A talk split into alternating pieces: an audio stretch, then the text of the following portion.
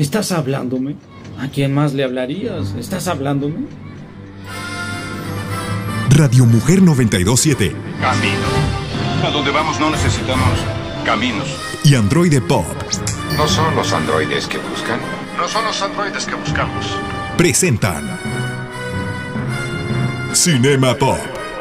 Bienvenidos a Jurassic Park. A la grande le puse cuca. Con Naum Andrade, Y yo.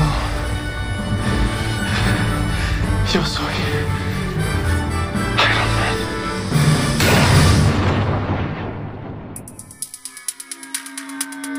Bienvenidos a Cinema Pop.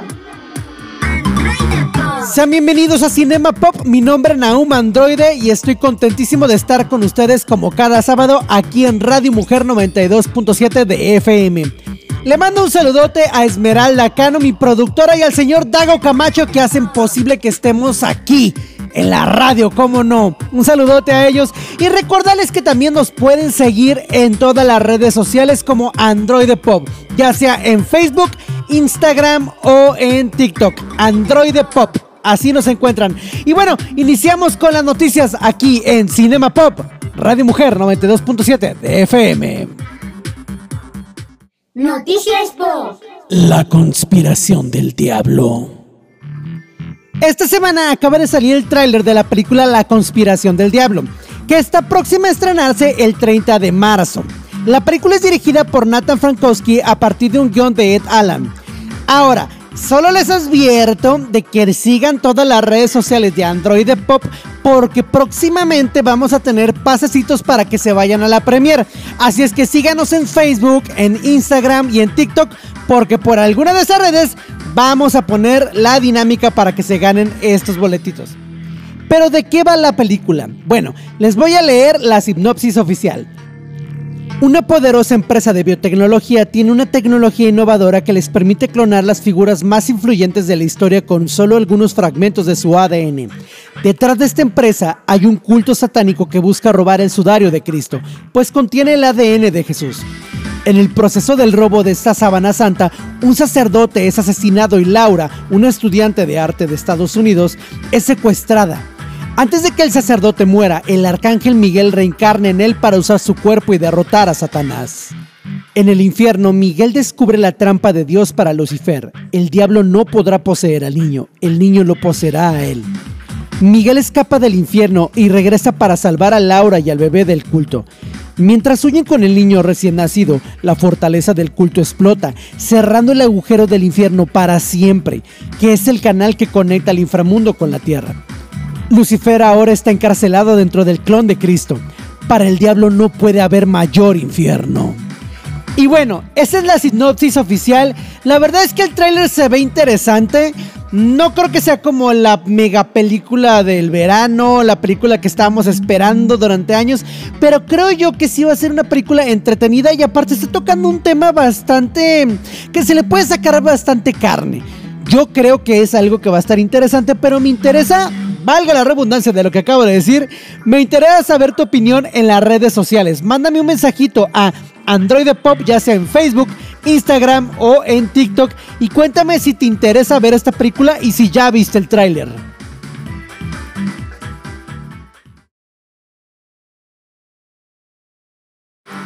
La premiación del Oscar ya está a la vuelta de la esquina. Ya estamos a nada de conocer quiénes van a ser los premiados en esta ceremonia de los Oscar.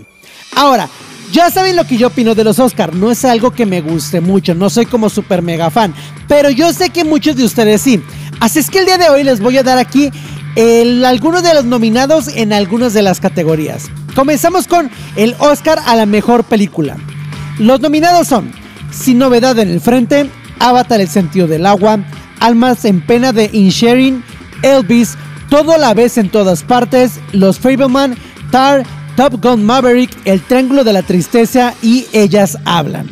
Para el premio al mejor director o a la mejor dirección están nominados Almas en pena de Insharing, Todo a la vez en todas partes, Los Fableman, Tar y El Triángulo de la Tristeza.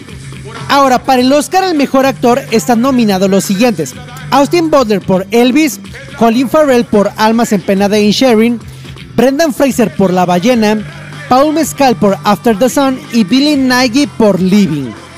Ahora, el Oscar a la mejor actriz, que ya tiene por ahí un poquito de controversia, está nominada Kate Blanchett por Tar, Ana de Armas por Blondie, Andrea Riseborough por To Leslie, Michelle Williams por Los Fableman y Michelle Yeoh, que es la genial de todo a la vez en todas partes. Yo espero que se lo lleve. La verdad es que estas nominaciones se escuchan muy interesantes.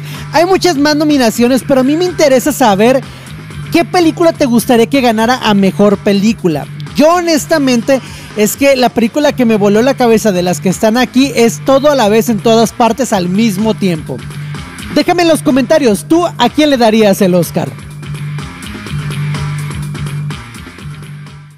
Trailer de los tres mosqueteros. Por fin, Francia ha decidido hacerle justicia a una de sus piezas más memorables con una película de enorme metraje dividida en dos partes. La segunda aún no tiene fecha de estreno ni título, aunque ambas se han rodado a la par. El reparto de los tres mosqueteros D'Artagnan no podía no estar a la altura de una superproducción épica de estas características. Encontraremos entre otros a Francois Civil en el papel de D'Artagnan. De este lado es menos conocido, la mera verdad.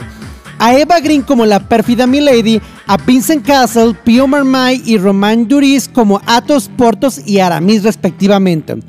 El tráiler ya está ahí afuera y lo puedes checar en YouTube. Te sugiero que sí lo veas y bueno, si no estás viendo en redes sociales, lo vas a estar viendo, ya aquí lo estamos poniendo en este video.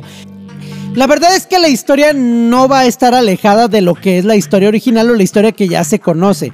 Básicamente D'Artagnan es un joven aventurero que es dado muerto al intentar salvar a una joven de un secuestro.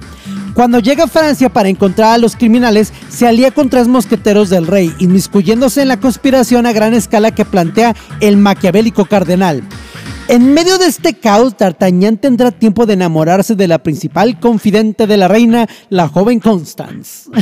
Por ahí va más o menos el, el tráiler. Honestamente, yo no soy muy fan de los tres mosqueteros. Creo que lo único que me gustaba era una caricatura de perritos que estaban, eh, creo que sí todos eran perritos, que ya era de caricaturas y me gustaba porque creo que era D'Artagnan y decía algo más, no me acuerdo bien, pero era la historia que yo tenía de los tres mosqueteros. Fuera de eso, pues todas las parodias, nunca he sido muy fan de ellos.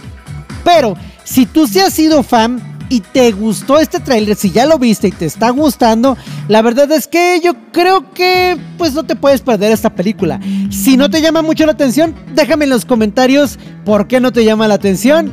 O si sí te llama la atención, déjame también en los comentarios en Facebook, Instagram y en TikTok, Android de Pop. Cuéntame, ¿qué te parece? Regresamos después del corte. Cinema Pop. Es tiempo del intermedio y preparar palomitas. Regresamos. Cinema Pop.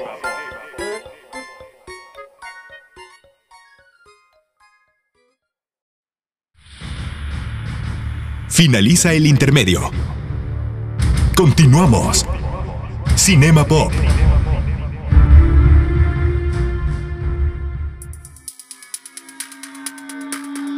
La entrevista. Ya estamos de regreso en Cinema Pop en este sabadito y como les había comentado en el bloque anterior, pues bueno, tengo de invitada una gran amiga que para mí es muy especial, ya teníamos mucho queriendo hacer algo así y ella es maquillista profesional, aparte de todo, le encanta el cine, iba a decir otra cosa, le encanta el cine, pero aparte de todo, está un poquito loca, un pelín loca nada más. La señorita Laura Cuña. ¡Eh!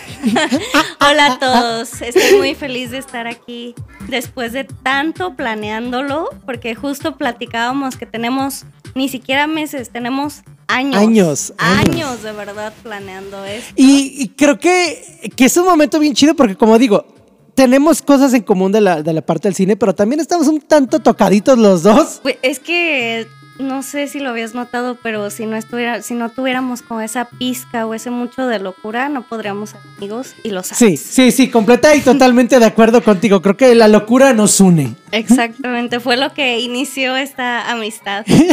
y de una manera bien rara y, y a gusto, digo, es una combinación de ambas, ¿no? Rara Sí, y a gusto. exacto, sí. Pero bueno, dejemos de hablar de nosotros que a la gente qué carajo le importa lo que somos. la gente está aquí para escuchar experiencias de películas de cine. Vamos a estar hablando de cine, maquillaje combinado y de nuestros traumas también que nos llevan, ¿no? Uy, no, entonces ya con los traumas no vamos a terminar. Esto se va a extender. ¿Cuánto dura? No son bloques cortos, son de esos 12 minutos cada bloque, entonces. Ah, no- muy no- bien, nos vamos rápido, rápido.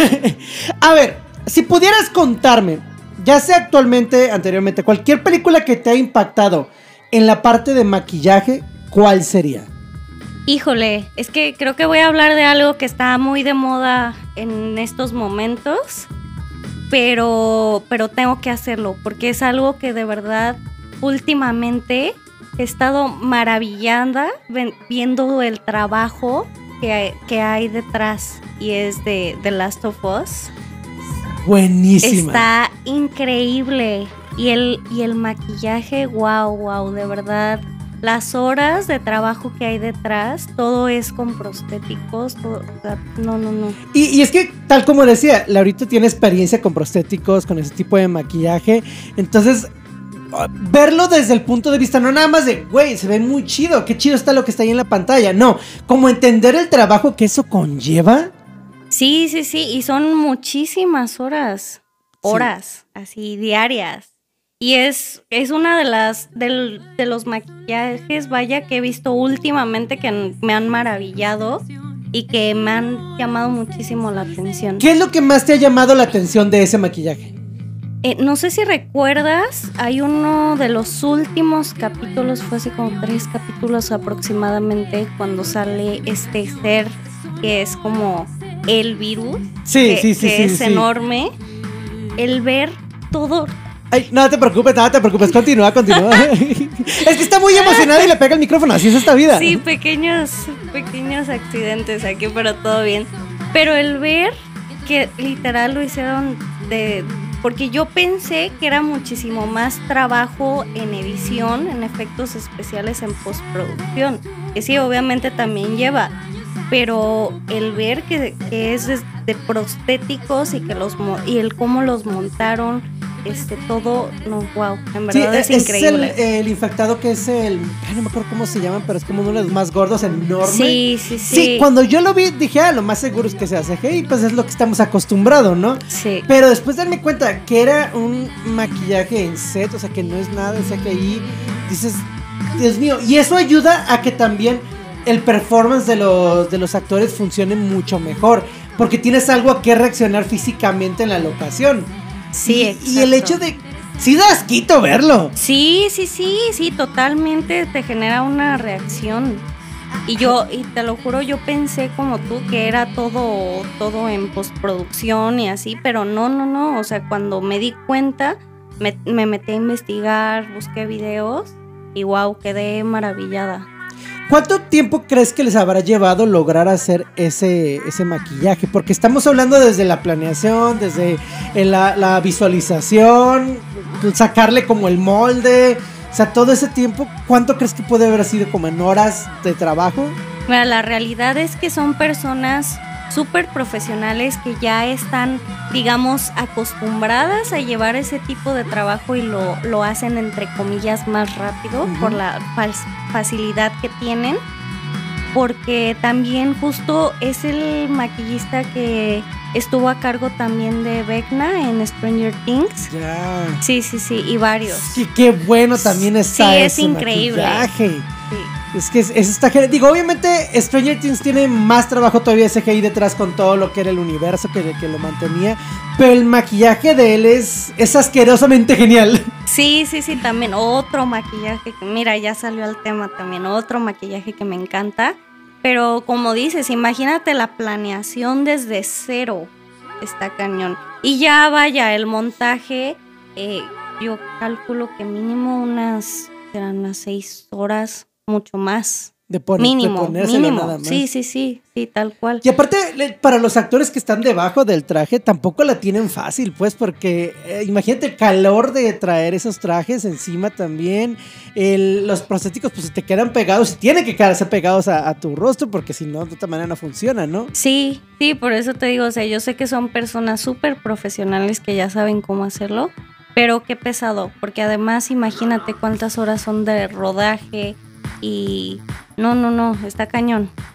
Ahora, hay una diferencia enorme y abismal de hablar del maquillaje como tal, de ese tipo de prostéticos, pero también hay otro tipo de maquillaje en las películas, que es el maquillaje donde te ves natural, donde tienes que verte o desgastado, o demacrado, o con ciertos toques que a lo mejor no es visualmente impactante, pero es importante también para las historias.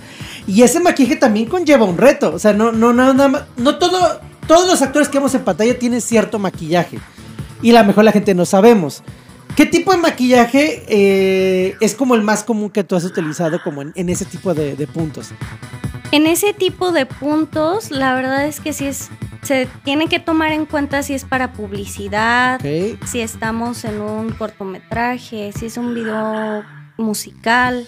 Entonces, me gusta mucho siempre hacer mancuerna con, con el productor, con el director, que me cuenten qué es lo que buscan, también qué es lo que busca el cliente.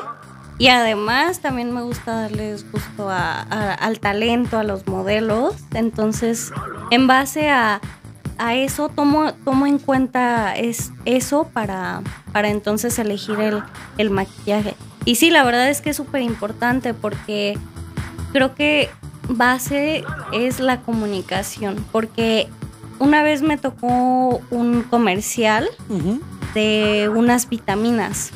Entonces, al final ya me pedían, en una parte de la historia, me pedían que, la, que los modelos se vieran enfermos, con gripa. Entonces, dije, qué bueno que tomaron en cuenta eso, porque ahora imagínate ponerlos todos súper demacrados, como si tuvieran gripa, y después limpiarlos y que se Sí, vieran bien. Entonces, estuvo súper bien platicar con ellos y dejar hasta el final ¿Qué, estas us- qué usaste para poder hacerlos ver como, como con gripa? Digo, y la verdad es que no se me ocurre qué pueda hacer en este momento. Si lo, lo pienso y digo, no sé, yo les pondría a lo mejor muy exagerado los ojos. No sé, no sé, no sé. ¿Qué utilizaste para poder lograr eso? Lo que elegí para esa ocasión fue un, eh, como vaselina para que se vieran un poquito sudados, como si estuvieran sudados Suena- con fiebre. Suena muy gracioso esa parte. Me fui a otro lado con la parte de la vaselina totalmente. Lo sabía. Digo, sí, sí me pondría ¿Sabía? nervioso. Sí, sí, sí. Yo sabía que iban a pasar estas cosas cuando grabáramos juntos. Pero sí, este, y también que se vieran como, como un enrojecimiento en su nariz, para, o sea, como obviamente cuando tienes gripa, te suenas, este, tu nariz queda enrojecida. Y también puse ojeras para que se vieran, pues sí, demacrados, básicamente. Wow, y fíjate que sí es muy importante esta parte que mencionas de que se planee antes eh, cómo va a ser el orden del maquillaje también.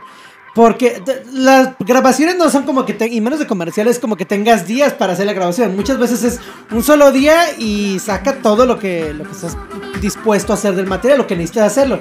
Y el hecho de que digan, oye, no, este maquillaje va hasta el final, como decías tú, para no evitar la parte de limpieza, ajustar, y porque luego tú tienes que pensar también el cuidar lo que son los brillos ante la cámara. Sí, exactamente. Y muchas veces me piden también que se cambie de look entre escenas para que se vea diferente.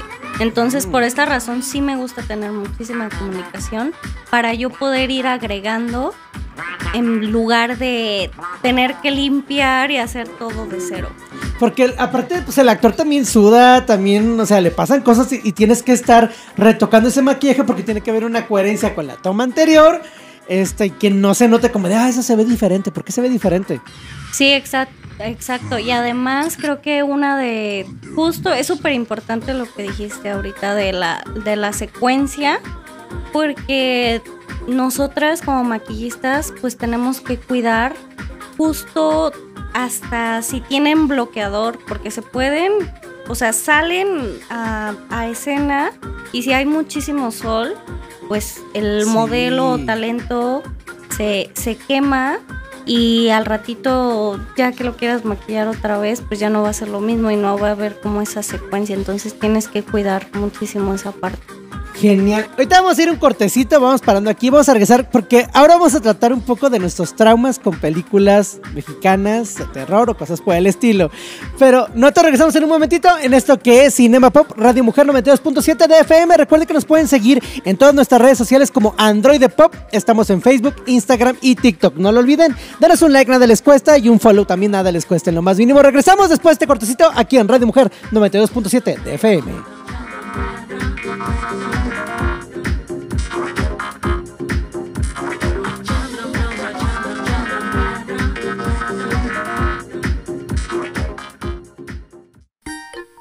Es tiempo del intermedio y preparar palomitas.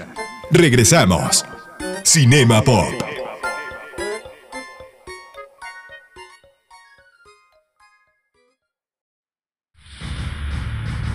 Finaliza el intermedio. Continuamos. Cinema Pop.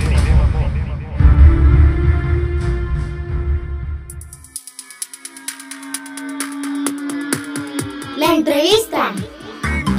Ya estamos de regreso aquí en Cinema Pop y continuamos hablando con Laurita. Ay, perdón, yo te digo Laurita, lo siento. Adelante, adelante. Y ya hablamos de la parte de maquillaje, pero ahora, algo muy importante para ti, para nosotros, son las películas, tal cual, lo que nos gusta ver en el cine. Pero, ¿cuál ha sido una película mexicana que te haya, no sé si decir gustado o traumatizado, lo que tú quieras elegir cualquiera de ese lado, pero que te haya impactado, gustado mucho? Híjole, es que le diste justo al clavo porque me encantan las películas mexicanas antiguas de terror. Ok. Me encantan, de verdad. Es que tienen como una vibra un poco más psicológica, ¿no? Sí, sí, sí, es que de verdad no necesitaban estos como efectos de, de asustar en el momento o salir o Sí, saltar. un jumpscare algo sí, así. sí, sí, para, para tenerte, sí, pues con muchísimo miedo y tenerte al pendiente de, de qué está pasando. ¿Cuál, ¿Cuál recuerdas más? Digo, yo tengo las mías en mi cabeza, pero Sí. ¿cuál recuerdas más de esas? Fíjate que un clásico, hasta el viento tiene miedo. Es que es buenísima. La versión original. Sí, sí, Sí, sí, sí, sí, totalmente. Aquí estamos hablando de las antiguas, de las versiones originales y antiguas. También hay una película que se llama El Escapulario, aún más antigua. Sí. Buenísima. A ver, a la, a la gente, porque creo que El Escapulario es una película que no muchos han No. visto. Entonces, a ver, ¿de qué va El Escapulario? El escapulario trata sobre un sacerdote. Un sacerdote y se van contando varias historias. Ajá. Pero no les quiero spoilerear porque quiero que vayan a correr a buscarla porque de verdad está increíble. Wow. ¿Qué, sin deciros como un spoiler específico, qué fue lo que más te gustó de esa película? Justo que no tuvieron que mostrar ni fantasmas, ni monstruos, ni, ni sustos, como te decía, para, para de verdad que te mueras de terror y para impactar. Entonces me asombra en ese tiempo que no había como tantas herramientas de, de todo, de edición, de etcétera. De, de, sí, justo para hacer una buena producción y de verdad es una muy buena historia. Creo que ese es el punto, que es una muy buena historia. Te tiene atrapado desde un inicio hasta el final y al final te sorprende totalmente.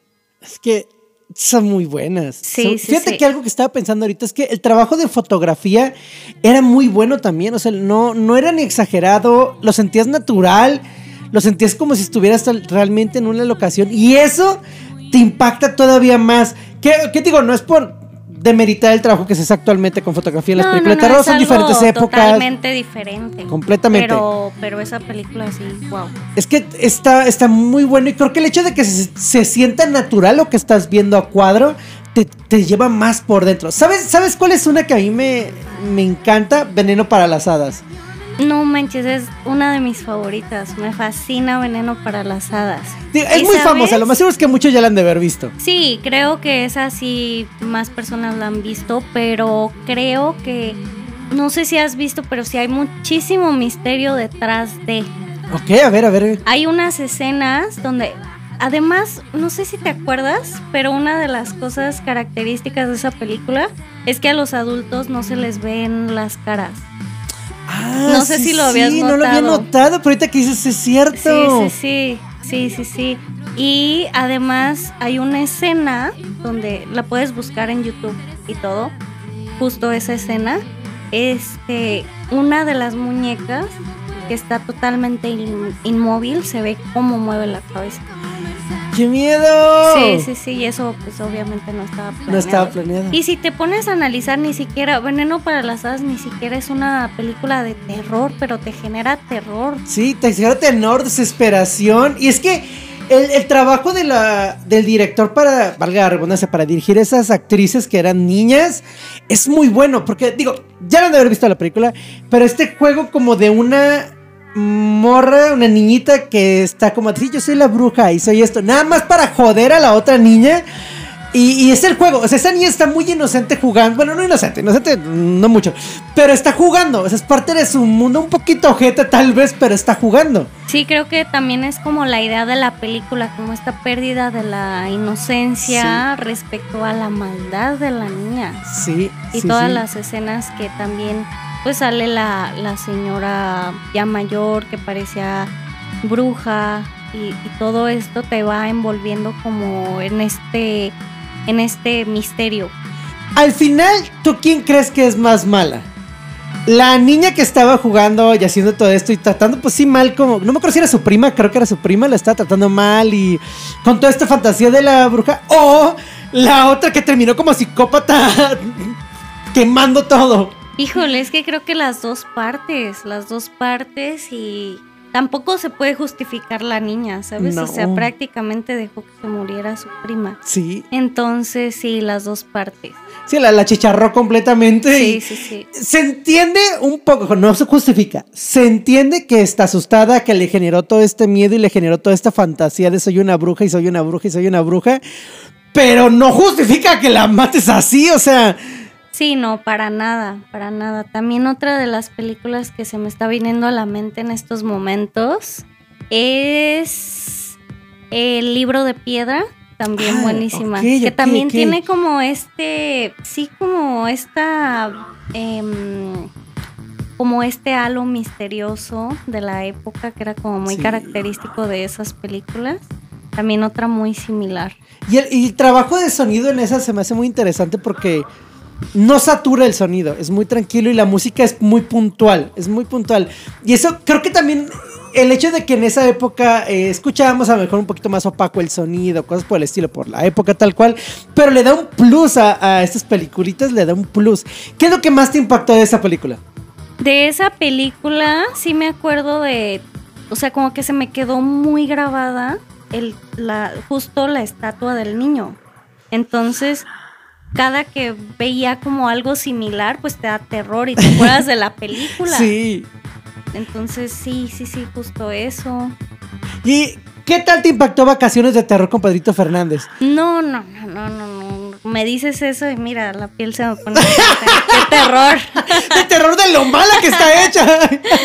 Sí, no. Es que digo, así como el, el cine de terror de México o suspenso, como quieran llamarle, tiene cosas muy buenas, de pronto sí salen bodrios que dices, ¿qué carajos? Sí, es como todo. Ahorita también hay cosas buenas, cosas malas.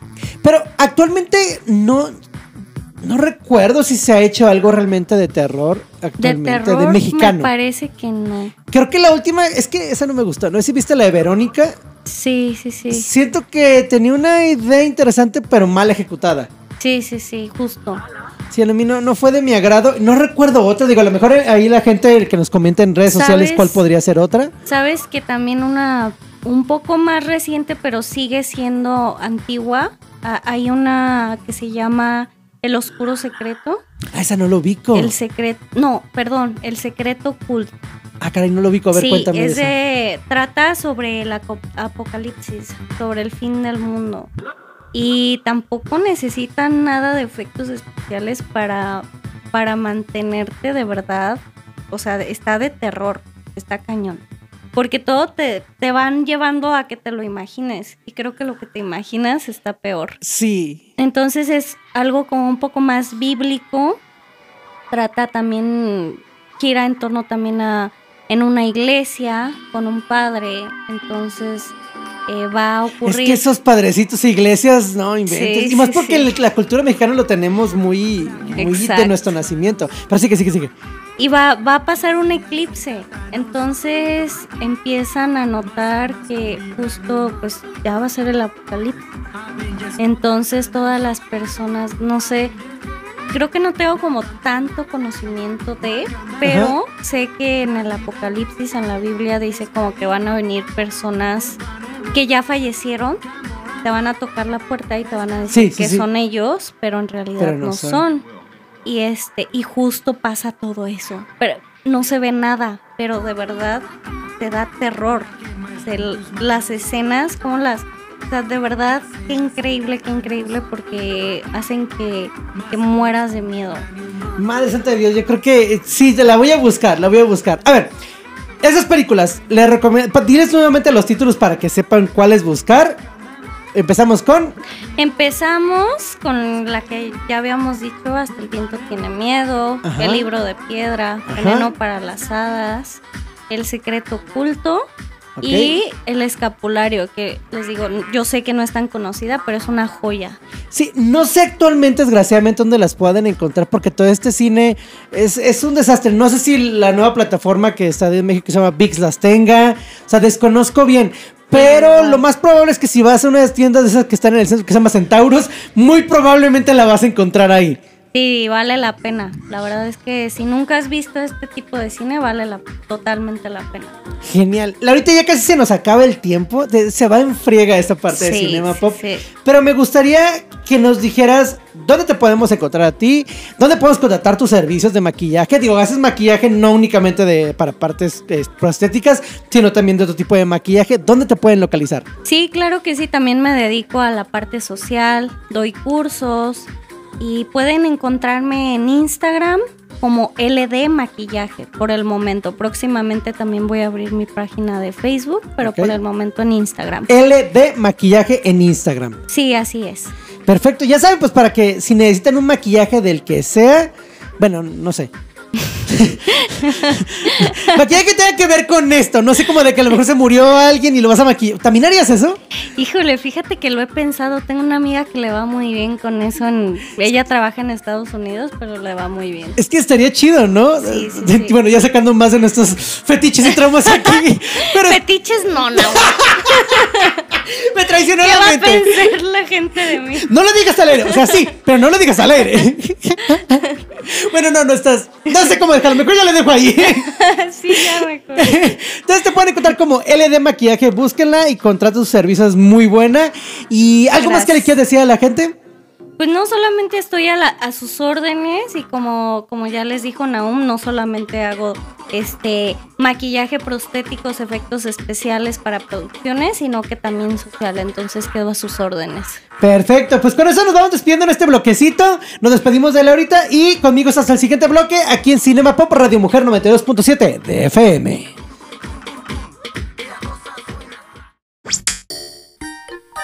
Es tiempo del intermedio y preparar palomitas.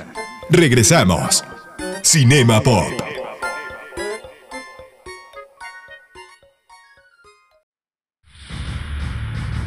Finaliza el intermedio. Continuamos. Cinema Pop.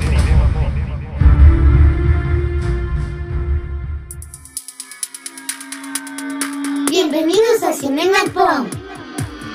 Ya estamos de regreso en Cinema Pop aquí en Radio Mujer 92.7 de FM y les recuerdo que próximamente voy a tener entraditas para la conspiración del diablo, bueno, la película, no para la conspiración como tal.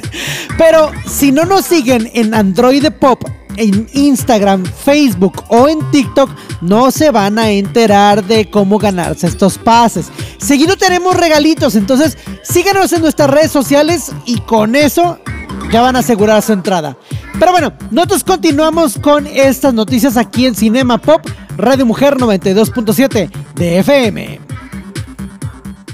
Noticias Pop.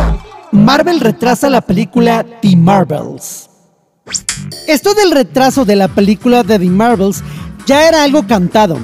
El portal noticioso Giant Freaking Robot informaba desde hace ya 7 meses, con base en algunas fuentes fiables, que audiencias de prueba ya habían otorgado a la película una muy, muy, muy mala calificación. Por esta razón es que presuntamente Marvel Studios habría optado por no compartir ninguna actualización de la película en la San Diego Comic Con del 2022. Hace dos semanas The Grab difundió con base en sus propias fuentes que The Marvel ya no iba a estrenarse el próximo 28 de julio en aras de dar más tiempo a la postproducción. No obstante, no se dijo nada que dijera algo sobre las proyecciones de prueba de que estas fueran totalmente desastrosas. Recientemente, una insider llamada Grace Randolph ya había hablado sobre la caída en taquilla de Ant-Man and the Wasp Quantumania y que los comentarios mayormente negativos que ha recibido pues no era algo muy bueno ni auguraba un buen futuro al tema de la película de Marvels. Concretamente dijeron lo siguiente. El estreno de The Marvels se movió de verano a invierno debido a malos resultados en las pruebas de audiencia, por lo que Marvel no quiere hacer otra ronda de reshoots para evitar otro fracaso. Quiero decir, todos aman a Paul Rudd, Jonathan Majors y Michelle Pfeiffer, pero con Brie Larson e Iman Vellani en The Marvels, eso podía provocar un baño de sangre tóxica a nivel de Star Wars. La verdad es que de momento no sabemos más acerca de en qué fecha va a llegar The Marvels. Se maneja tentativamente que sea para el 10 de noviembre del 2023, pero nada está en concreto. Sí es algo importante, se ha hecho mucha revolución acerca de esta película, Quiero saber si a ti te llama la atención todavía el universo de Marvel o estás empezando a perderle ya el interés. He escuchado a muchas personas que se sienten abrumadas o que se sienten que esto es algo repetitivo y están perdiendo el interés en películas de Marvel. Pero hay otras personas que pues nos interesan, pero luego ves las películas y dices, eh, no estuvo tan buena. ¿A ti te llama la atención la película de The Marvels? ¿Te llama la atención, te llamó más bien la atención Quantum Manía? ¿Quieres todavía saber más del universo de Marvel? Déjame en los comentarios cuál es tu opinión. John Bernthal regresa como The Punisher. Si viste la serie de Netflix de The Punisher y te gustó cómo actuaba John Bernthal, que era el Punisher, pues bueno, deberías de estar contentísimo porque The Punisher va a regresar a la serie de Daredevil Born Again. Esa serie de Disney Plus que traerá de vuelta al diablo de Hell's Kitchen y también a The Punisher. El reporte sobre la colaboración entre Berntal y Marvel Studios fue publicado por The Hollywood Reporter. Fuertes cercanas al proyecto revelaron que la estrella estaría presente en el rodaje que iniciará este mes en Nueva York.